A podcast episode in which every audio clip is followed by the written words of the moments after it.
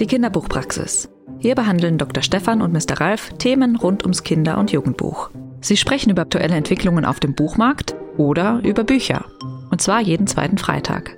Mr. Ralf, das ist Ralf Schweikert, Kritiker, Blogger und Vorsitzender des Arbeitskreises für Jugendliteratur. Über Jugendbücher streite ich gerne. Dr. Stefan, das ist Dr. Stefan Haug, Börsenblattredakteur und Juror bei vielen Jugendbuchpreisen. Bilderbücher sind das A und O. Als Sprechstundenhilfe sorgt Börsenblattredakteur Kai-Uwe Vogt für Ordnung im Praxisalltag. Ja, auf jetzt! Das Wartezimmer leert sich nicht von allein. Und jetzt? Willkommen in der Kinderbuchpraxis. So, Dr. Stefan, Mr. Ralf, jetzt, ah, jetzt ist das letzte Kabel, ist auch drin. Jetzt ist alles bereit für die mobile Kinderbuchpraxis. Ja, wunderbar. Sag mal, halt das hier bitte. Der Raum ist ja so groß und so großzügig. Also bei uns in der Praxis ist es ja schon ein bisschen kleiner, müssen wir ja sagen. Wir sind ja da sparsam. Hat das so einen alles, Hall? ist alles voller Bücher, die. Ja, ja, ganze Bücher. Wenn, aber, ja das, das, aber das schluckt's nicht, ne? Nee, wir sind zwar beim S. Fischer Verlag, aber hier ist, türmen sich die Bücher nicht unbedingt, die werden hier nicht auf dem Boden gestapelt. Wie bei uns daheim. Ja, die haben sag's hier, ruhig, die sag's haben ruhig. Regale. Die Ja, toll. Es sieht auch, sieht auch ganz schön gut aus hier. Guck mal, diese schwarzen Regale und dann diese Cover, die dir so entgegenleuchten und zwar in Masse. Also es hat, es hat was. Gut, Sollte wir vielleicht aber- bei uns daheim auch machen, oder? Ja, wir sind jetzt aber nicht zum Bewundern Nein, der Bücherregale da, sondern wir haben ja einen Termin. Gleich, wir haben gleich kommt ja Termin. der Paul Maar. Wir haben ja einen Termin mit Paul Maar, der eine Richtig. Lesung ähm, heute hat. Er ist auf seiner Lesereise mit seinem neuesten Buch. Ein Hund mit Flügeln. Also kein Kinderbuch, kein, kein Jugendbuch, sondern das sind gesammelte Geschichten, Gedichte, ähm, Reiseerzählungen, was er eben so in den letzten Jahren so erlebt hat, was er so zu Ach, da Papier kommt er ja hat. schon. Ach, da kommt da er er ja. schon. Paul Maar, 1967 haben Sie Ihre Geschichte Der tätowierte Hund geschrieben. Die ist dann 1968 erschienen.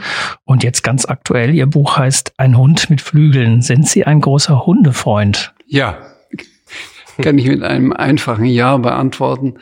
Wir, meine Eltern hatten immer Hunde und ich war für die Hunde zuständig. Also ich bin mit Hunden groß geworden. Beinahe hätte ich gesagt, groß gewachsen.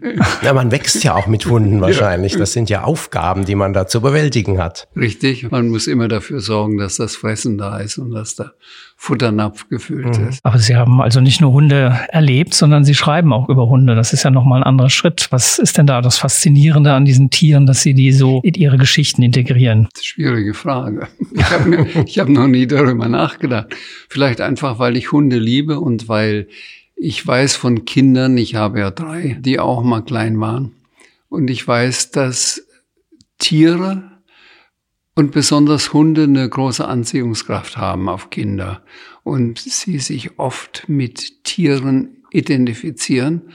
Meine Tochter Anne war zum Beispiel der Bello und äh, hat immer Hund gespielt und da konnte ich sie auch, und das sage ich jetzt mal in Anführungszeichen, disziplinieren, wenn, wenn wir dann äh, im Restaurant waren abends, ja, und sie irgendwie herumgerannt ist, dann habe ich gesagt, Bello, Platz.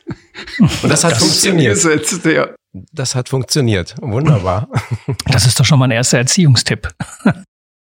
Wenn Sie jetzt 55 Jahre später auf Ihre große Schriftstellerkarriere zurückblicken, wo sehen Sie da Ihre persönlichen Höhepunkte? Also ganz persönlich, wo Sie auch Freude hatten, Spaß haben oder wo Ihnen sagen, das ist mir besonders gut gelungen. Man ist sehr stolz, wenn man das erste Buch geschrieben hat und das tatsächlich einen Verlag gefunden hat. Deswegen war das schon mal der erste Höhepunkt. Dann natürlich, als mir die Sams-Geschichte eingefallen ist, da hatte ich noch nicht die geringste Ahnung, dass das mal so ein großer und auch internationaler Erfolg sein wird. Das war toll. Und dann habe ich auch gerne geschrieben Lippels Traum. Äh, da hatte ich eine Herzgeschichte und lag im Krankenhaus und das habe ich zum großen Teil im Krankenhaus geschrieben. Und es gibt auch eine Familie, ich glaube, ich habe sie genannt, Günay. Das war der türkische Arzt, der mich damals verpflegt hat. Dessen Name habe ich äh, geborgt. Verewigt dadurch Verewigt eigentlich in der. Literatur. Mhm. Lippels Traum ist ja international, glaube ich, von Ihnen das äh, Werk, was man überall kennt. Das hat, glaube ich, den größten Durchbruch äh, international. Das glaube ich auch, ja. Naja, ganz persönlich, ähm, wir haben es in der Musikschule auch aufgeführt und mein Sohn hat da auch mitgespielt. Also ich habe auch eine ganz persönliche Beziehung Stimmt, zu Lippels Traum. Zu, zu ja, Lippels ja. Traum. Also von daher, man kommt ja gar nicht umhin und begegnet ihren Werken immer und überall. Jetzt unter den, ähm, wenn man mal die andere Richtung fragt, ähm, welche Tiefpunkte gab es vielleicht auch, die Sie überwinden mussten oder überwunden haben? Äh, das klingt jetzt vielleicht ein bisschen selbstzufrieden, aber ich bin eigentlich mit allem zufrieden, was so gelaufen ist. Ja, ich kann nicht sagen, das oder jenes ist mir misslungen. Ich war immer mit meinen Büchern zufrieden. Ich habe immer einen Verlag gefunden und das war ja für mich die Hauptsache. Im vergangenen Jahr haben Sie jetzt nochmal ein Sams-Band geschrieben, das Sams und die große Weihnachtsgeschichte, äh, Weihnachtssuche. Und wie, wie ist das, wenn man nach so längerer Zeit wieder in ein vertrautes Figurenarsenal eintaucht? Ähm, das ist, das Sams gehört gewissermaßen zu meiner Familie. Also es ist, wenn wenn mich ein Neffe besucht oder mhm. ein Enkel aus Berlin vorbeikommt, so kann ich auch das Sams aufnehmen und sagen, ja, nun hätte ich nach einiger Zeit mal wieder Lust, eine Sams-Geschichte zu schreiben. Und äh, dann muss ich nur nachfragen, liebe Sams, äh, was würdest du gerne erleben? Ach, Weihnachten feiern ist gut, dann denke ich mal drüber nach und dann kommt schon die Geschichte. Und jetzt haben Sie allerdings mit dem Mini-Sams ja sozusagen nochmal eine neue Figur auch ja, reingebracht. Da, auch eine mir Liebe oder, oder sagen wir eine neue Lieblingsfigur. Also das neue Sams-Buch, da wird, das ich gerade schreibe, ich bin auf Seite 30. Also ist das Band 12 dann? Ja, ja. also der nächste Band. Okay. Der nächste Band, mhm. ja. Und da wird die Hauptperson das Minisam sein. Mhm. Das also immer da steht, mit Daumen im Mund, den Daumen herausnimmt und sagt, ich hätte da mal eine Frage. Ja, mhm. das ist so ein Standardbeginn einer Diskussion oder einer Rede. Kinder lieben diesen Satz. Ich hatte da mal eine Frage. Also ich habe schon einige jetzt Kinder in diesem Alter, ähm, die dann just, also nachdem sie ähm, diese Geschichte gehört haben, auch immer wieder sagen, ich hätte da mal eine Frage. Mhm. Jetzt ist es, wird das Sams ja in diesem Jahr auch 50 Jahre alt. Also der erste erschien ja 1973. Oder sind sogar 60? Jetzt nee, es sind 50. Es sind 50? 50. Oh ja, ja. stimmt. Das kann ich nicht mal mehr rechnen. älter als ich bin. Ich wollte ja nur das Sams älter machen, Sie nee, ja gar nicht. Nein, nein, 50, es sind 50. 50. Ja, jetzt mit meinen Fingern habe ich es gerade wieder richtig hingekriegt. Es ja, sind 5, 50. also 50. Wie hat sich denn diese Figur auch im Laufe der Zeit verändert? Ist es immer noch das hm. Original Sams? Ja, es hat ein Eigenleben bekommen. Im ersten Samsband war ja meine Hauptfigur gar nicht der Sams, sondern der Herr Taschenbier. Äh, ich habe auch ein Vorbild gehabt. Ich kannte diesen Herrn Taschenbier. Das war der Buchhalter meines Vaters. Der war genauso, wie ich den Herrn Taschenbier beschrieben habe. Ich habe den als Kind erlebt. Ich habe ihn gesehen. Dachte, Mann, wenn ich dem ein bisschen mehr Lebensfreude geben könnte, weil er so schüchtern und äh, irgendwie einsam war. Und äh, das kann man natürlich als Kind nicht, aber als erwachsener Autor kann man ihn zum Leben erwecken, ihm den Namen Taschenbier geben und ihm ein Wesen zur Seite stellen, dass das genaue Gegenteil ist. Er ist schüchtern, das muss es frech sein. Er ist ängstlich, muss mutig sein. Er ist kontaktgestört, quatscht jeden an. So entstand eigentlich mit der Hauptfigur Taschenbier dieses Gegenwesen Sams. Und das hat dann so ein Eigenleben entwickelt, dass dieser Herr Taschenbier in den Folgebänden gar nicht mehr so wichtig war. Ja, und jetzt hat es auch noch einen Nachwuchs gegeben oder einen Minisams dazu. Also waren denn dann auch diese Filme, die etwas später erst entstanden sind, auch nochmal so ein Impuls, wie, oder auch nochmal für Sie ein Zeichen, wie, wie groß doch diese Figur sein kann? Vielleicht, ja. Also ich habe ja die Drehbücher geschrieben für die Sams-Filme und war auch bei der Verfilmung dabei.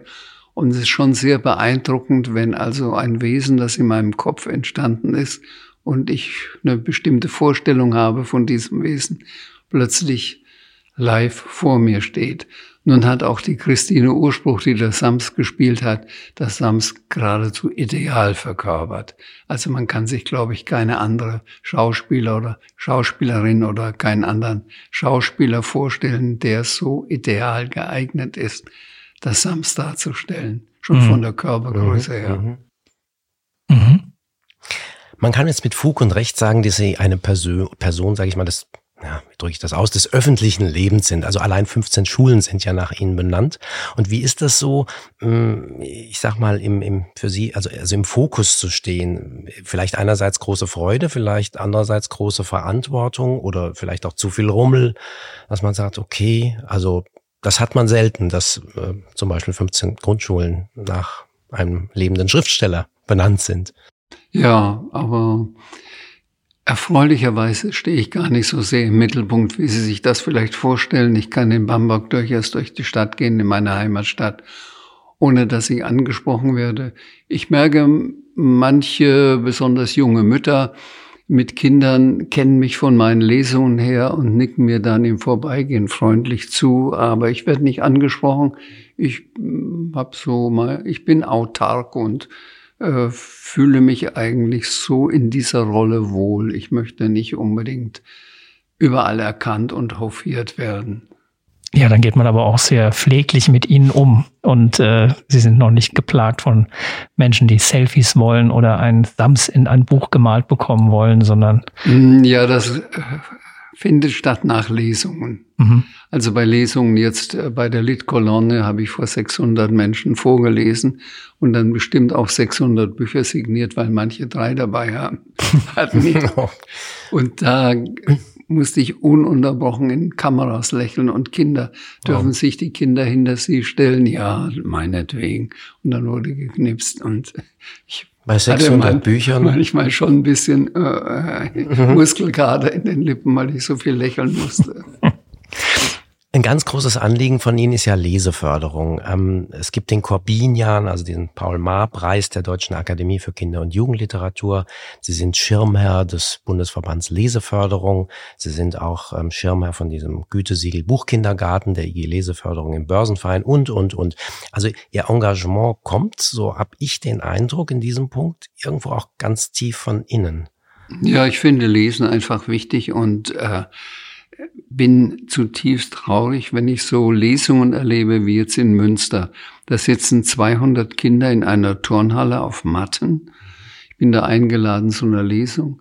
Dann frage ich, wer von euch, weil ich gewohnt bin, wenn ich sage, wer von euch Kinder Samstags dann gleich 50 äh, Finger hochgehen.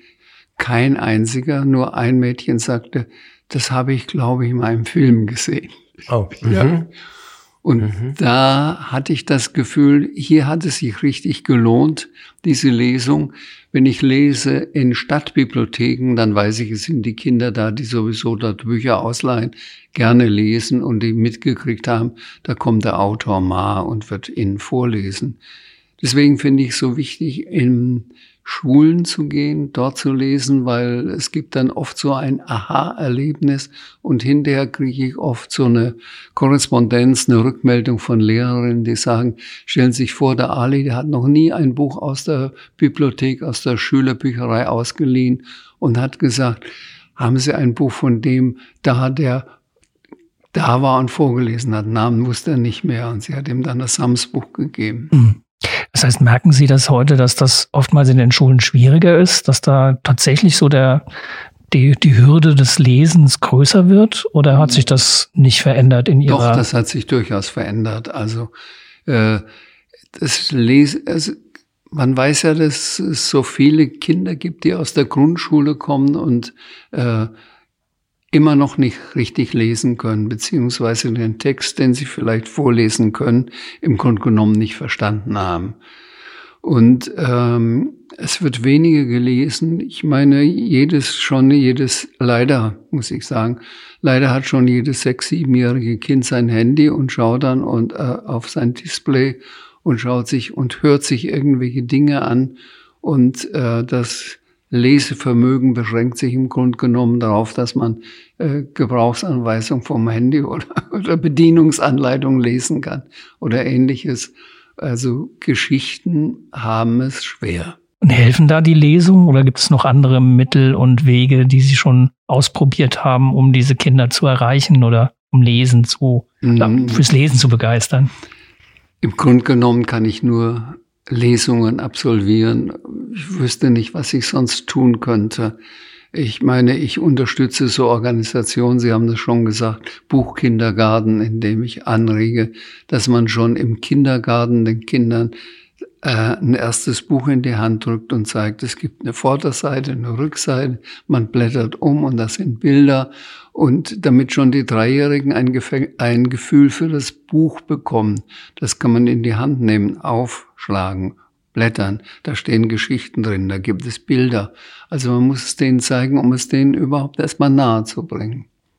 Mit, mit Leben, jedem Lebensjahr mehr sammelt man ja auch mehr Erfahrungen, die auch ins Schreiben einfließen können. Ähm, verändert sich äh, das Schreiben mit dem Alter? Da muss ich jetzt mal überlegen. ich überlege, ich anhand, ja, ja. anhand meiner Bücher, ja, ja, hat sich das was geändert? Ja, vielleicht einfach die Tatsache, dass ich jetzt nicht nur für Kinder schreibe, sondern auch für Erwachsene, dass ich jetzt das Bedürfnis habe, vielleicht mal auf ein anderes Level zu gehen, auf eine andere Ebene und auch andere Leser anzusprechen. Aber was die Kinder anbelangt, ändert sich eigentlich meine Einstellung zum Lesen, zum Geschichtenerzählen und zu den Kindern nicht.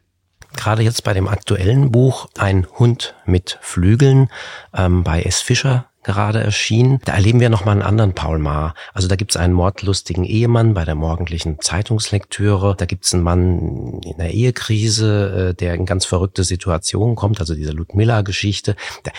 Ich habe das Gefühl, da ist ganz schön Dampf im Kessel beim Erzähler. Wie, wie ist das da für den Jugendbuch äh, für den Kinderbuchautor, wenn er jetzt sozusagen an eine andere Zielgruppe sich richtet, wenn er an Erwachsene schreibt, ist er da viel freier, viel, ähm, er muss nicht mehr auf bestimmte Dinge achten, sondern kann einfach das, was er vielleicht schon lange mal machen wollte, einfach auch schreiben dürfen.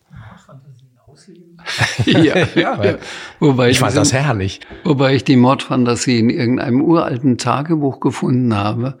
Die habe ich schon als Student geschrieben äh, allerdings nicht richtig ausgeführt, mehr so ansatzweise. Und äh, dachte ich, ach, das ist eine hübsche Geschichte, die kann man machen.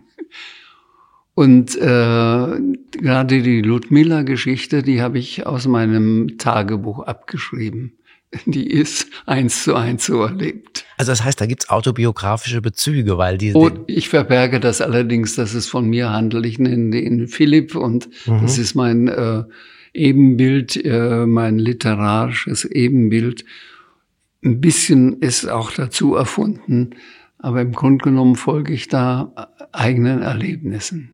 Also er ist Fotograf und Sie haben ja auch ähm, ja. mit Fotografie ähm, als Beruf sozusagen auch Geld verdient. Ja. Ähm, also schon ein bisschen alter Ego, wie man so sagt. Ja, ein, durchaus. Er ist auch ein bisschen schusselig und verliert immer den, den Parkschein oder oder fährt mit dem Auto zur Schranke und muss dann hinterher feststellen, ah, ich hätte ja vorher den Parkschein entwerten müssen. Ist mir auch schon passiert.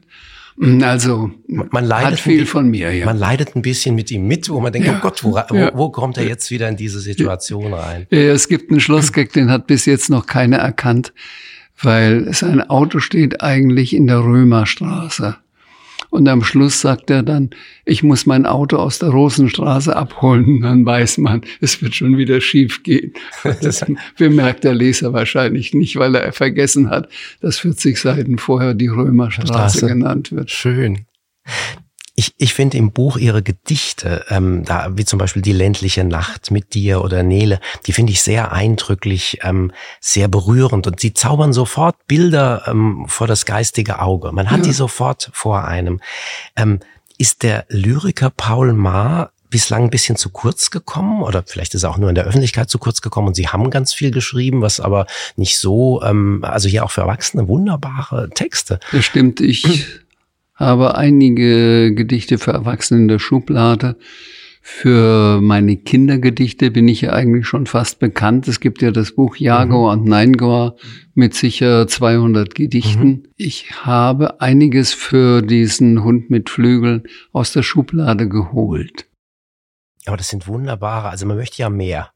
Also man könnte sich vorstellen, ein, also Aufruf an S. Fischer, doch bitte ein Gedichtband ähm, mit Erwachsenengedichten ähm, oder für die Erwachsenen-Zielgruppe zu machen, weil das spricht nochmal ganz besonders an, diese Verknappung, wie sie das schaffen und mhm. diese Bilder, die sie projizieren in, in manchmal in sechs Zeilen, manchmal in acht Zeilen, wo man sagt, boah, und es ist da. Und es kommt so leicht daher, was ja immer das Schwierigste ist, wenn was ja, ja, leicht ja. daher ist und sofort ähm, in einem arbeitet. Na, wir haben mit Uwe Michael Michael Gutschan ja auch ein bisschen über das Thema Kinderlyrik gesprochen, weil wir auch das Gefühl haben, das ist einfach ein ganz schönes äh, Medium oder eine ja, ganz schöne Form, ja. die es aber echt immer schwer hat. Also im, auch im Buchhandel oder an Kinder, ach, Lyrik für Erwachsene hat Lyrik ist auch nicht leicht. Mhm. Kann man da noch irgendwas tun, um diesen, um die Lyrik, äh, egal für klein oder groß, noch ein bisschen zu fördern? Brauchen wir da mehr Öffentlichkeit für? Müssen wir einfach mehr lesen? Ja, vielleicht sollten sich, äh, es gab schon mal so eine äh, Zusammenkunft von drei Lyriker, der Arne Rauter Rottenberg. war dabei, der Gutschan und ich. Und wir haben Kinderliteratur, also Kinderlyrik vorgelesen. Es war eigentlich ein großer Erfolg, das sollte öfter stattfinden, sowas. Mhm. Also da ist noch ein bisschen Luft nach oben, haben wir ja, festgestellt. Auf jeden Fall. Mhm. Aber es ist eine schöne Idee, dass man mehr und mehr macht. Ich hatte das mal ähm, erlebt.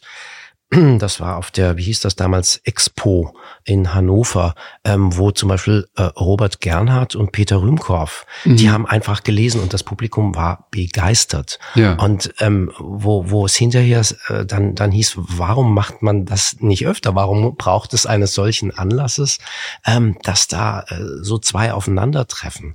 Also diese Idee mit den mhm. dreien, glaube ich, das müsste man öfter machen. Vielleicht ist ja das Wort Lyrik, was so abschreckt, dass man auch im, in der Schule ja vielleicht immer, mhm. oh, wir machen ein Gedicht, wir interpretieren ein Gedicht.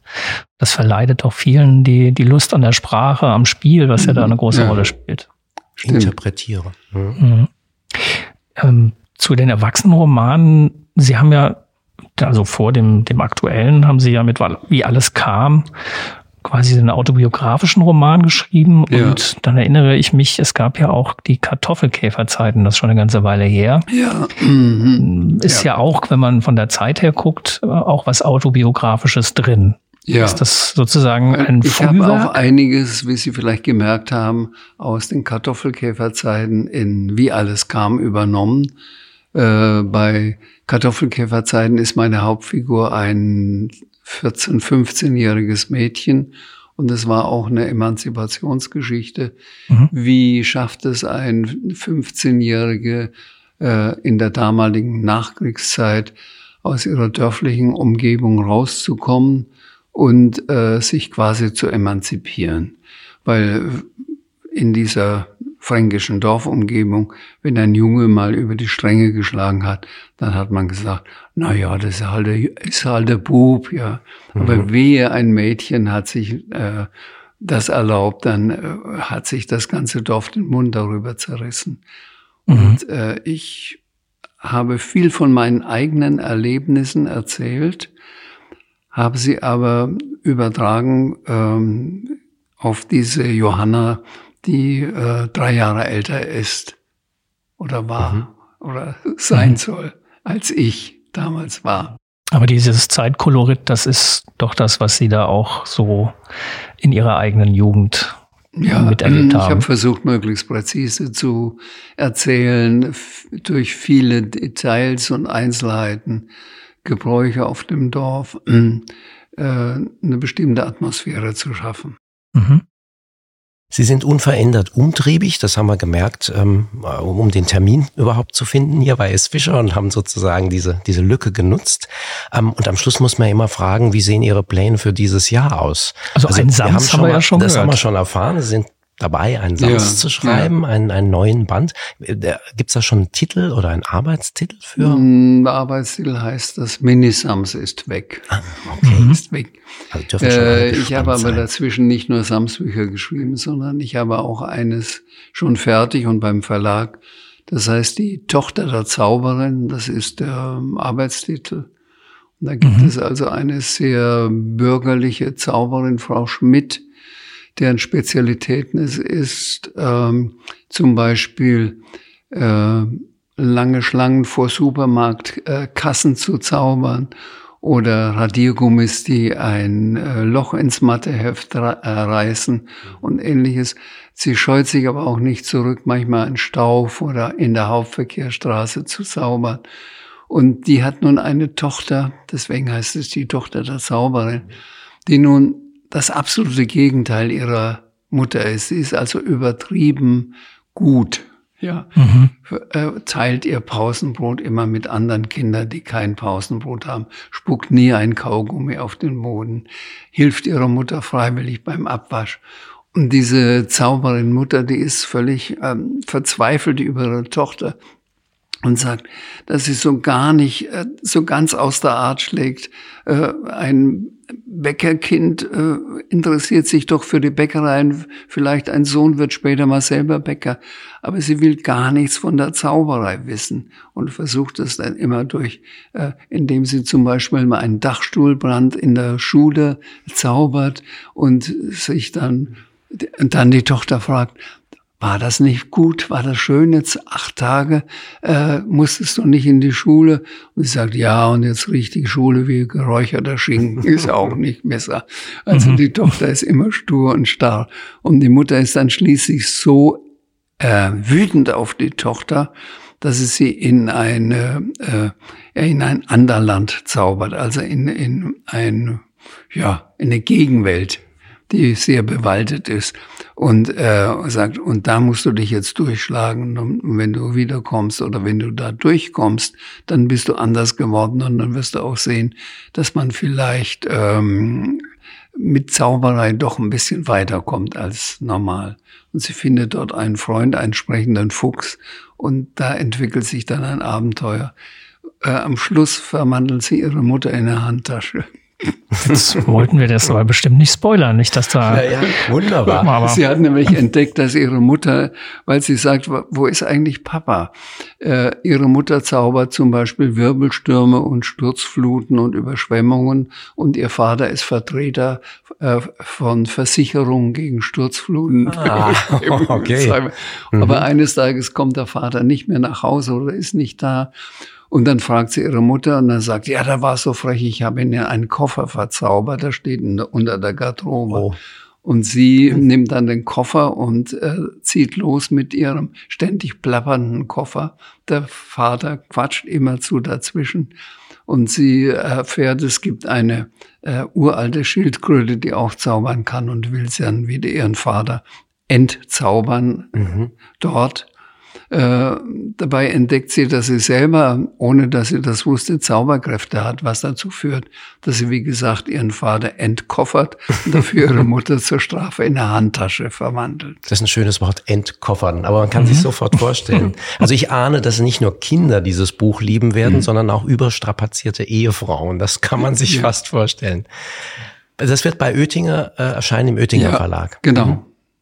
Und das Besondere, mhm. diesmal werde ich nicht das illustrieren, mhm. sondern mein Enkel Hannes, oh. der sehr mhm. gut zeichnet, mhm. der mir immer schon seine schönen Zeichnungen geschickt hat, die er gemacht hat.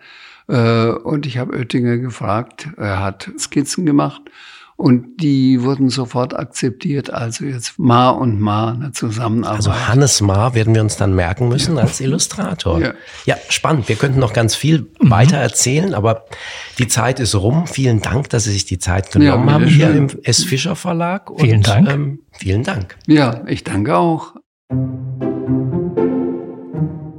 Wenn dir diese Folge der Kinderbuchpraxis gefallen hat, dann bewerte uns auf den üblichen Podcatchern. Wir freuen uns über dein Feedback und deine Anregungen auf dem Instagram-Kanal Kinderbuchpraxis und natürlich einfach die Kinderbuchpraxis weiterempfehlen.